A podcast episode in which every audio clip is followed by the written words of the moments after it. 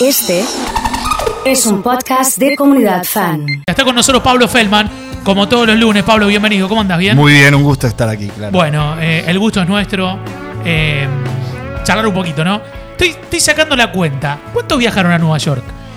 Y viajaron varios, ¿eh? Eh, Debe haber habido por lo menos unas 20, 20 y pico de personas, de los cuales una decena son periodistas, ¿eh? O De sea, distintos 20 medios. personas. Sí, y ¿Cinco? ¿Cinco mil por cabeza? que- ¿Verdes? poquito más, sí. No, más. No, no. Yo tuve la chance, y ahora me van a empezar a putear en fila india, de viajar este, con el presidente Kirchner y en su momento después con la presidenta ¿Cuándo? Cristina. Pará, pará, esto contalo que está buenísimo. Y yo con. Mira, te voy a dar dos viajes. Uno fue a Venezuela, con en la reasunción de Chávez. ¿Año? Y eso fue el 2004, 2005. Y después fui el día que Maxi este, Rodríguez le hace el gol a México de afuera del área. 2006. Estábamos en el aeropuerto de Barajas por volver a la Argentina y demoramos la salida del vuelo para ver el partido. Demoramos, yo no demoré nada, ¿no? Te Yo te quiero hacer una pregunta. O sea que hace 15 años o 16 años. Hablame del catering arriba del avión. El catering arriba del avión es el catering de primera de cualquier aerolínea. ¿Vos qué te crees que van a viajar con un sanguchito envuelto en papel metálico? Yo me imagino, viste, el, el- el catering que te dan acá los amigos de Urquiza, Chevalier, el sándwich, el alfajorcito. que no está y- mal. y bueno, sería bien y sería una muestra de austeridad. Pero yo viajé en un- una vez en un vuelo en un vuelo de línea, esto que fue a Sí, Madrid, sí. que era una reunión con Rodríguez Zapatero, que era el presidente en esa época.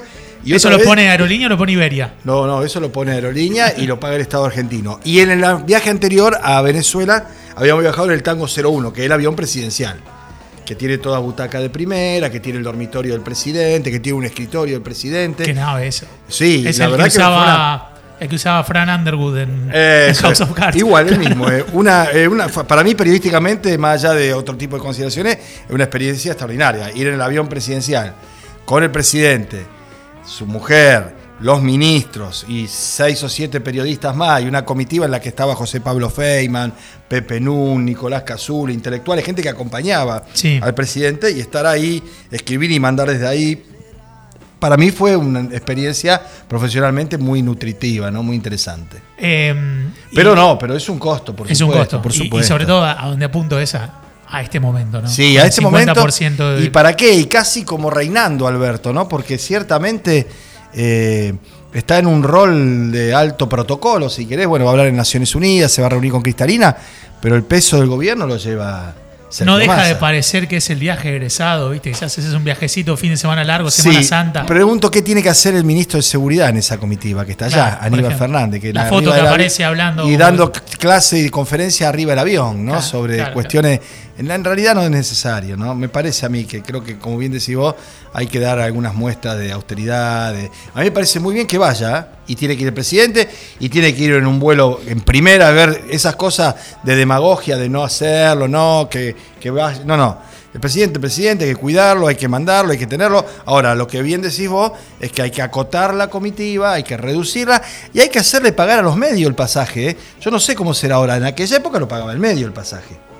Los gastos, los viáticos, la estadía del Te periodista, hacen toda la logística, pero la paga pero la el paga medio. el medio. Eso tiene que ser. Yo calculo El- que ahora será así también. Pablo, ¿y el medio en ese caso la paga eh, con trabajo? O sea, no, no, no, no, lo paga tiene ta- que ca- poner con una factura y después de dar aviso, todo Sí, lo que sí, sí, Pero va y se pone y se, se gatilla y se entrega en el momento. Sí, no, eso es así. Bien, eh, era, era como para empezar hablando de esta, de esta gira que va a hacer el presidente en Estados Unidos. Hay reunión con el FMI y también va a exponer en la ONU. Sí, Pa- le van a decir que está aprobado la segunda revisión trimestral y le van a dar, le van a habilitar lo que ya le dijeron a Massa, los 4 mil millones, nada más que Alberto lo dirá ahora. Claro, una cuestión más protocolar con y- con Cristalina Georgieva al lado, ¿no? Eh, por otro lado, y te saco de tema, se vuelve a hablar fuerte. eh, creo que Enrique Esteves ha sido. eh, El autor de la ley de humedales. sí, sí, se habla de la ley de humedales. Sí, está recorriendo las comisiones. La última vez paró en la comisión de Agricultura y Ganadería que dirigía el diputado Burjaile, que es del PRO y que era uno de los cinco integrantes de la mesa de enlace. Con Eh, lo cual, si no lo aprietan, entre comillas, por las buenas estoy hablando, ¿no? Si no le dicen, bueno, Burjaile ya está, ya cambió, ya otro momento, otra historia, mirá lo que está pasando, mirá la movilización de la gente, mirá los rosarinos asfixiados.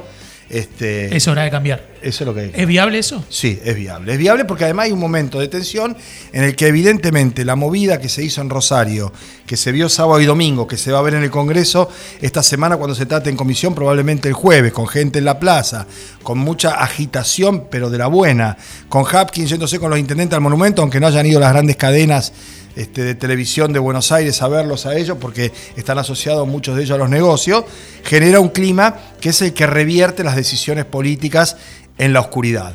Como cuando se trató, por ejemplo, o intentó imponerse el 2 por 1 para los responsables del terrorismo de Estado. ¿Te Sí, acordás? sí. La gente salió a la calle convencidamente, seriamente, pacíficamente, pero decidido. Y se tiró para atrás. Y creo que ahora viene el impulso vital para la ley de humedales, que creo va a tener tratamiento y aprobación. Eh, Pablo, en, en relación a, a esto, eh, se han ido viendo distintas eh, cuestiones, se han revelado las identidades de los dueños de, de- Ujú. de los campos.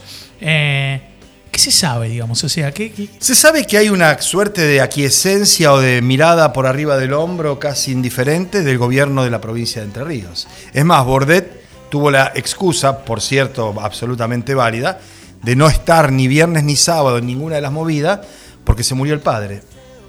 El papá, que había sido funcionario del gobierno de Busti, intendente de Corcoria, se murió de una insuficiencia respiratoria, ¿no? Mirá, Parece hasta mirá, una, una sí, mueca del sí, destino. sí, sí, sí, sí. ¿no? Una, una pena, nadie, por supuesto, este, más allá de los comentarios que cuando se publicó en las redes de las noticias suscitó de por fin, otro más y todas esas cosas, esas crueldades innecesarias, Bordet es responsable por no tener ningún tipo de control sobre lo que pasa en aquellas hectáreas de su provincia. En la provincia de Santa Fe y en la provincia de Buenos Aires está en menos del 5% de la superficie del humedal, con lo cual el problema es Entre Ríos. Entre Ríos no entregó ni los registros catastrales, Sí. ni puso gente a disposición para combatir los fuegos. Solo nueve brigadistas enterrianos hay en toda esta movida de centenares de personas. No avanzó con ninguna de las causas ni el Poder Judicial Federal que hay en Entre Ríos, ni el Poder Provincial, y es evidente que Bordet tiene algún vínculo, no, algún no, tiene un vínculo probado con Baggio, con el ex intendente y la esposa y la familia de Victoria, que son terratenientes, que son aportantes a la campaña, que son gente que tienen emprendimientos. Hay 265 emprendimientos agropecuarios. Oso. Uno de ellos del expresidente de la Bolsa de Comercio de Rosario. Claro, eso te iba a preguntar. Hay, hay un Paladini también que ha trascendido. También, que le pondrá mucho amor y ahora serán los ahumados. Sí. Pero lo que quiero decir es que no se puede tolerar eso. Sea quien sea, se terminó. Se terminó. No quieren hacer alguna cosa retrospectiva, tracen la raya, listo, muchachos. El tema no es apagar el fuego nomás. El tema es que ahora que está apagado, gracias a los 15, 16 milímetros que llovió en Victoria, no se prenda más. Ya no se puede prender más per se, por la sequía, por el viento. Si prenden es porque van y prenden. Y a eso hay que meterlos en cana, realmente, sin hacer demagogia, sin amenazar, haciendo cumplir la ley. Son actividades que no están permitidas y que ahora con lo que se va a reglamentar de la ley de humedales serán absolutamente restringidas con un sistema, un régimen de protección medioambiental que es lo que requiere la zona, ¿no? Eh, el- la semana pasada vimos a- al intendente de Hapkin y distintos exponentes de la política local, como Juan Monteverde también en Santa Fe, eh, en, un, en un congreso, una reunión que se hizo. Eh, ¿Está definido ya que, que Pablo Hapkin va a ser candidato a gobernador? No, no está definido, por lo menos no públicamente. Yo creo que él tiene la íntima convicción de que es el momento y que tiene que hacerlo. Lo que yo me ¿Es pregunto la situación es- la hora o nunca? O, o No, no, no, no, no, no, no creo que sea el ahora o nunca. Lo que sí creo es que él piensa en el ahora en términos de coyuntura, porque por un lado la vacancia de liderazgo en el Frente Progresista tras el fallecimiento de Miguel Lifshitz es evidente. Ni Pablo Farías, ni Clara García, ni Maximiliano Puyaro, ninguno de esos es el heredero de Lifshitz. Ni siquiera Clara, que era su mujer. Sí. Entonces, ese sector tiene una vacancia política de un sector importante del electorado, que tuvo gobierno en la provincia tres veces consecutiva y que perdió la última. Ahora, la pregunta es, ¿Hapkin lidera ese espacio? ¿Y qué pasa con el PRO? ¿Qué pasa con el radicalismo de derechas? Bueno, me da la sensación que él no quiere perder por ningún lado, pero el que mucho abarca poco aprieta. Es probable que Hapkin tenga pérdidas por otro lado, como por ejemplo la alianza estratégica que tiene con Monteverde acá en Ciudad Futura, con algún sector del peronismo, el de mañana y los concejales que le votan, este, y que en algún momento tenga que definirse candidato de quién o de quiénes va a ser, qué quiere representar, qué ideas, el anti-kirchnerismo o quiere erigirse en una alternativa diferente en la provincia, como en su momento fue el Frente Progresista. Creo que cuando él defina eso, ahí vamos a saber si le da el ancho para ser candidato a gobernador y con quién se va a enfrentar. Gracias, Pablo, como siempre. ¿eh? Un gusto, hasta la próxima. Pablo Feldman está con nosotros y estuvo aquí en Comunidad Fan.